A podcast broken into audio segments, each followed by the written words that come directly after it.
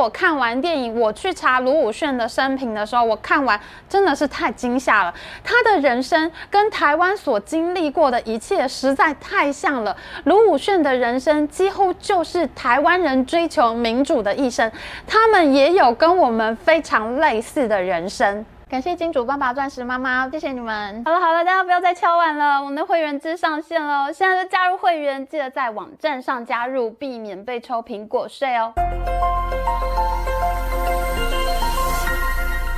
Hello，大家好，我是 Amy。最近我认识了一个韩国历史专家，我们讲到了台湾和韩国的命运，哇！简直是要昏倒了，根本就是失散多年的双胞胎兄弟，根本就像是有心电感应。台湾发生的重大历史事件，几乎都可以在韩国找到翻版。台湾跟韩国的近代史，根本就是在照镜子嘛。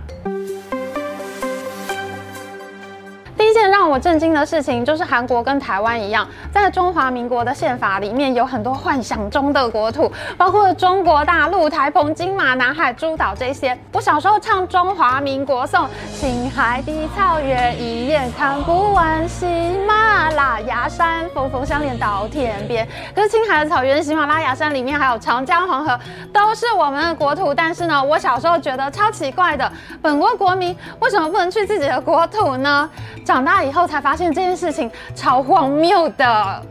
没想到原来大韩民国的宪法跟我们一样诶，他们宪法第三条规定，大韩民国的领土包括朝鲜半岛及其附属岛屿。南韩现在还有一个政府部门专门负责保存北韩的文化，这跟我们以前有一个蒙藏委员会在保存蒙古西藏文化几乎是一样的耶。还好呢，我们台湾已经在二零一七年裁撤掉这个单位，那他的工作呢就分属于文化部啊各个单位去做了。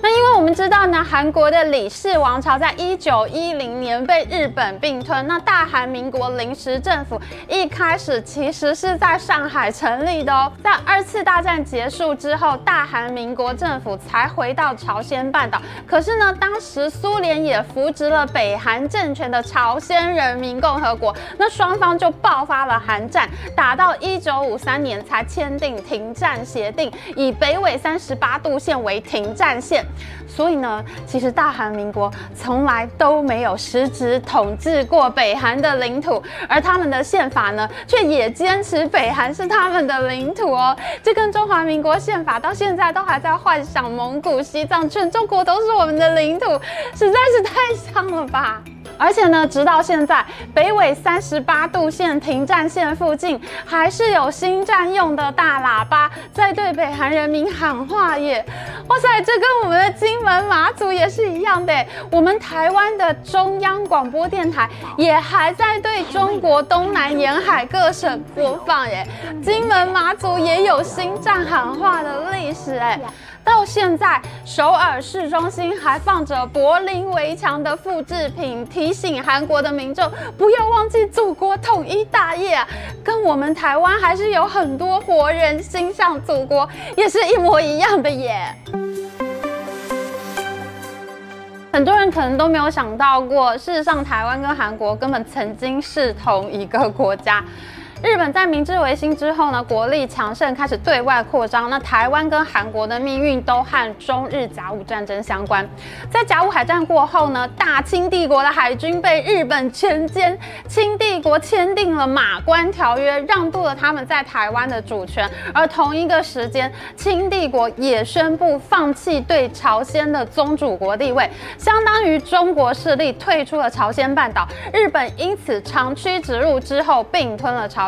所以呢，从一九一零年之后，我们台湾跟韩国都是日本的一部分。我们竟然曾经是同一个国家的人耶！韩国跟台湾一样，在那段时间呢，都接受了皇民化运动的总体动员。台湾人和韩国人都开始改用日本的姓名，就譬如说前总统李登辉，他的日文名字就是岩里正男。而我们 Amy 追剧时间里面经常讲到的日本软体银行创办人孙正义。他们的家族呢，就是在日治时代迁居到日本的韩国人。孙正义一出生的时候，他的名字叫做安本正义，也是日文名字。台湾人和韩国人受日本教育的结果，就是大家都很爱打棒球，因为棒球是日本的国球。那台湾跟韩国呢，因此呢，棒球就特别的强大。在日治时代的时候呢，台湾跟韩国都有去甲子园参加高校联赛哦。台湾的嘉义农林棒球队不但进军甲子园，还战胜了很多日本高校，得到亚军。这个故事后来就被魏德圣导演和马志祥一起拍成了电影《卡诺》。当时呢，韩国也有一支韩国卡诺哦，在首尔的辉文高等学校，他们在一九零七年就成立了野球部，而在一九二三年的甲子园大赛之中呢，辉文高校就击败了来自满洲国的代表队大连商业学校，挺进八强。是的，中国东北当时也是日本的一部分。虽然辉文高校在进四强的淘汰赛中不敌日本高校立命馆，但是呢，这个成绩已经是全朝鲜阵容所创下的历届最佳成绩了。这也让当时的朝鲜人大吐一口闷气。辉文高校到了战后呢，也一直以棒球名校的身份，为韩国产出了一大堆厉害的球星。那到了现在呢，台湾跟韩国的棒球都非常强，而且我们呢都有旅日球员的传统。就譬如说呢，台湾的东方特快车郭泰源啦，还有吕明次啊、郭元志啊，还有前阵子刚被辜仲谅拔掉兵符的中信兄弟总教练林威柱，他们都是旅日球员，非常重视战术运用和团队合作，打的就是日式野球风。那台湾跟韩国到现在也都有很多球员到美国大联盟打球，像是吴升桓、江正浩、柳贤振、崔智万都是韩国大联盟球员。他们呢就跟王建民、陈金锋、陈伟殷一样，也都牵动着国内球迷的心啊。所以棒球呢真的是台韩共通的语言，共同的国球。非常奇妙的，台湾跟韩国的命运真的就是像照镜子一样。台湾在战后被盟军交给中华民国代管，但是呢，其实在日治时期呢，就有很多台湾的精英不满日本政府统治，曾经发生过对祖国向往的民族主义运动。譬如说，蒋渭水就是其中的代表。台湾在一九二零年代就发生过台湾议会设置请愿运动，还成立了台湾文化协会。就在几乎同一个时间之内，一九一九年，韩国也爆发了主张韩国独立的三一运动，要求独立自治。虽然韩国人被日本政府血腥镇压了，但是日本统治的期间，反而是激化了台湾人和韩国人的民族主义运动。然而到了战后，台湾真的交给了那个向往的祖国中华民国以后，台湾人却发现想象跟现实有巨大的落差，国民政府并没有想象中那么美好，腐败的治理呢，就导致了一九四七年的二二八事件。可是呢，几乎就在同一个时间，韩国发生了一个超级类似的事情，也是在二战结束之后，因为日本驻军离开了济州岛，那济州岛上的这个岛民呢，就回到了家乡。本来大家以为日本人走了会很开心、很自由，但是韩国人却发现自己的国家变得物资短缺、就业困难、吏治败坏，还有传染病大流行，连公共卫生都不过关。你说说看，这是不是真的很像当时台湾的感受呢？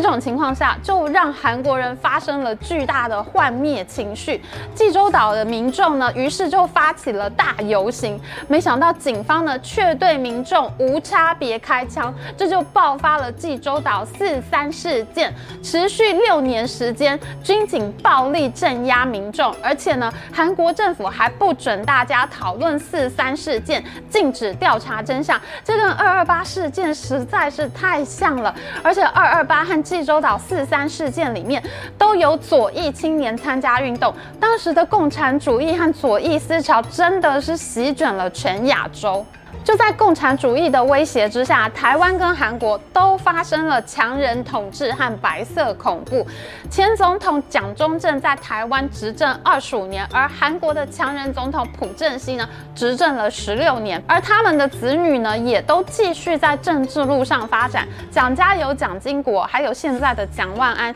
那朴正熙的女儿朴槿惠呢，也在二零一三年的时候当选南韩总统，但是她后来因为闺蜜们丑闻而下台。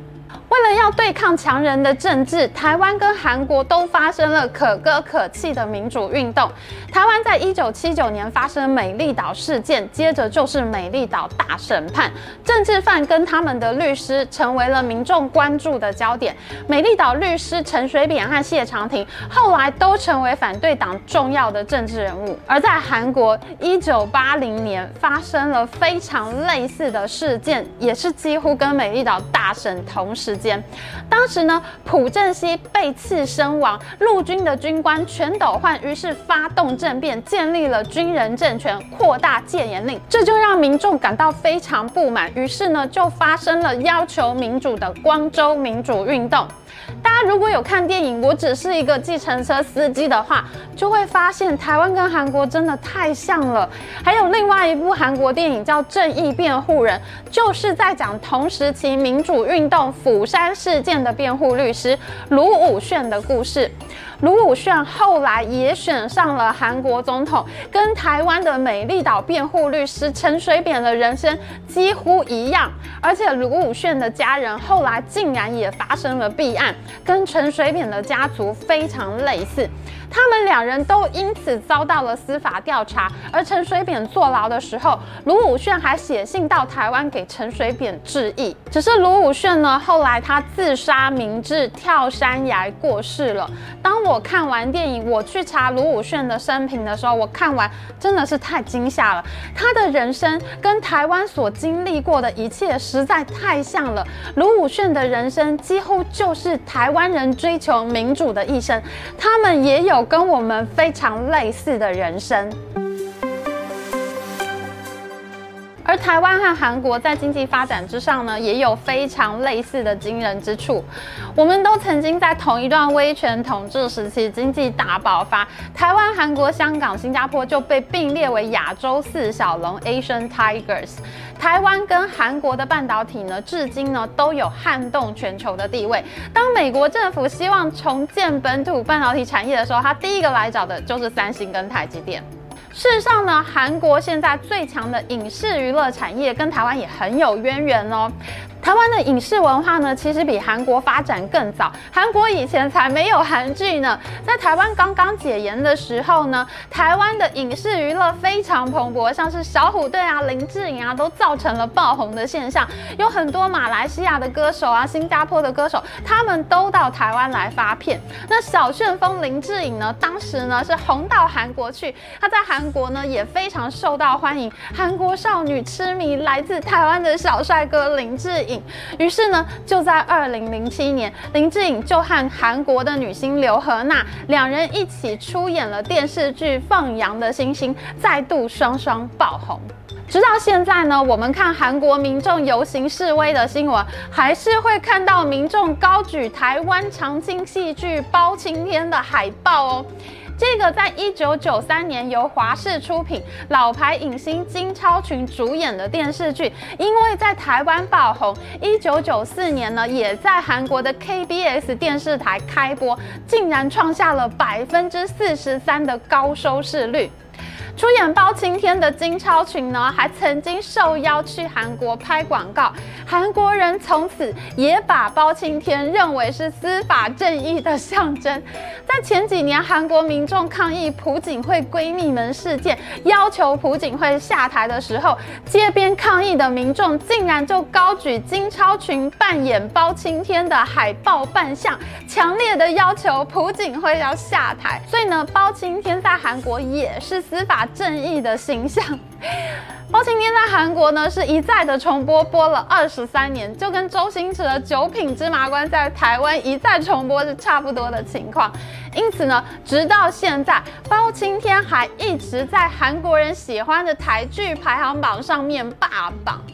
而因为呢有林志颖开拓韩国市场的缘故，之后呢像是刘以豪啊、许光汉等白净的台湾小生呢，他们也都陆陆续续赴韩表演。因为呢韩国的剧迷觉得台湾的男生有一种特别的长相，在韩国欧巴里面呢很少见到，所以呢台湾的明星呢在韩国也占据了一个特殊的地位，影迷非常能够接受台湾明星，而台湾早期的影影视娱乐产业呢，也就间接刺激了韩国的影视投资崛起。现在韩国真的是越做越好，已经成为国际级的大市场了。韩国的电影《寄生上流》还拿到了美国的奥斯卡奖，所以呢，有一个好邻居真的是非常的重要，因为大家呢就会见贤思齐，彼此砥砺啊。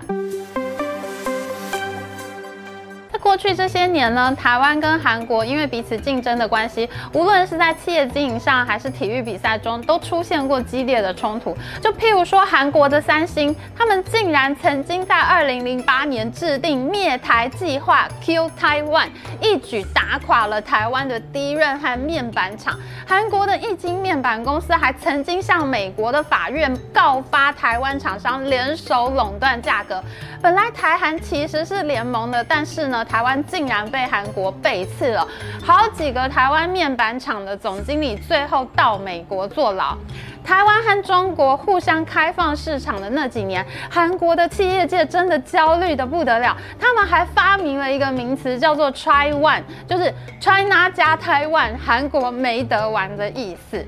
没想到，在二零一四年，台湾发生了反服贸运动，拒绝和中国进一步经贸联合，韩国企业界真的松了一口气。第二年呢，他们就签下了中韩自贸协定 FTA。然而到了现在呢，台湾的经济蒸蒸日上，韩国却被中国贸易倒灌，中国反而成了韩国最大的逆差国。像这些事情，都让韩国民众开始慢慢注意到，台湾人做的选择是他们当时无法看明白的。台湾人选择走自己的路，不靠中国。但是现在韩国民众也越来越理解台湾的想法，变得更喜欢台湾了。根据美国皮由民调中心所做的春季全球态度大调查中，在二十四个先进国家里面，大家都很喜欢台湾。最喜欢台湾的国家是日本，第二就是韩国。有百分之七十七的韩国人说他们喜欢台湾，只有百分之十九的人不喜欢。接下来呢是澳洲、以色列、美国、英国，他们都有超过百分之六十五的民众表示很喜欢台湾。啊，台湾真的是出运了吗？